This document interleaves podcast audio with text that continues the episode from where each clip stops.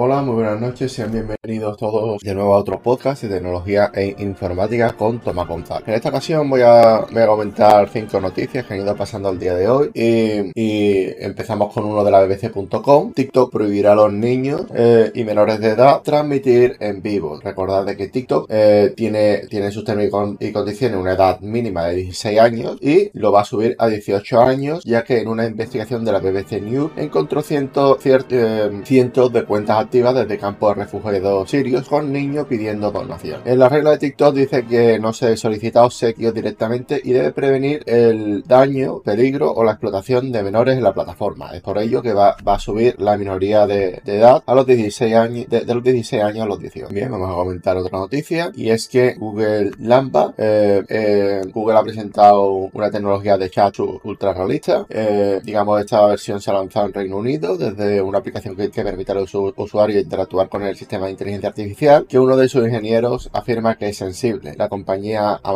mantenido que la tecnología utiliza para potenciar los chatbots no tiene pensamientos ni sentimientos independientes. Es decir, de que Google se encontró hace unos meses en una polémica ya que uno de los ingenieros decía que la, inteligencia artificial pensaba y tenía sentimientos. Tenía conciencia. Ante esto hubo una polémica, mucha gente pensó de que el ingeniero era medio tonto, otras personas dijeron de que estamos ante el principio de una serie de, de, chats que eran capaces de estafar a la gente a través de bots. Bueno, bueno, ahí se lió. Pero vamos, yo vengo aquí y comento simplemente, ¿vale? Vamos a, vamos a comentar dos noticias más. Eh, bueno, tres, perdón. y es que Netflix pone fin a las cuentas compartidas eh, y a partir de, enero del año que viene empezará a cobrar por un extra por los amigos, por, por, las, por las personas que estén de más en Netflix. Eh, Netflix ha desarrollado una, una tecnología para detectar quién, quién usa su plataforma o no. Y esto es debido al uso de IP, doble autenticación, etcétera, ¿vale? Esto lo, lo añadido yo, pero que es lo que se suele utilizar para, detectar si una persona realmente es, la, es quien es, ¿vale? Pues nada, voy a seguir comentando. Y Netflix, eh, ¿vale? Esta, noticia de bbc.com, paradójicamente los grandes éxitos revierten las pérdidas de suscriptores y es que los grandes éxitos de esta plataforma parece que está, que está volviendo a que la plataforma vuelva, vuelva mucha gente y ha dejado de perder clientes y después de luchar para mantenerlo frente a la competencia y las presiones de la inflación. Éxitos como Stranger Things y Monsters de Jeffrey Dahmer History eh, ayudaron a que los espectadores volvieran al sí. La compañía dijo que esperaba continuar agregando suscriptores en los próximos meses y eh, llegamos aquí con una noticia de 20minutos.es. Las telecos reclaman que las Big Tech paguen la infraestructura de, Internet y el gobierno les apoya, ¿vale? Decir de que este tipo de, estructura eh, a las telecomunicaciones les cuesta alrededor de 50 mil millones de euros al año en Europa y lo que se teme es que este, este precio lo termine pagando el consumidor ya sea a través de publicidad o ya sea digamos haciendo lo que lo que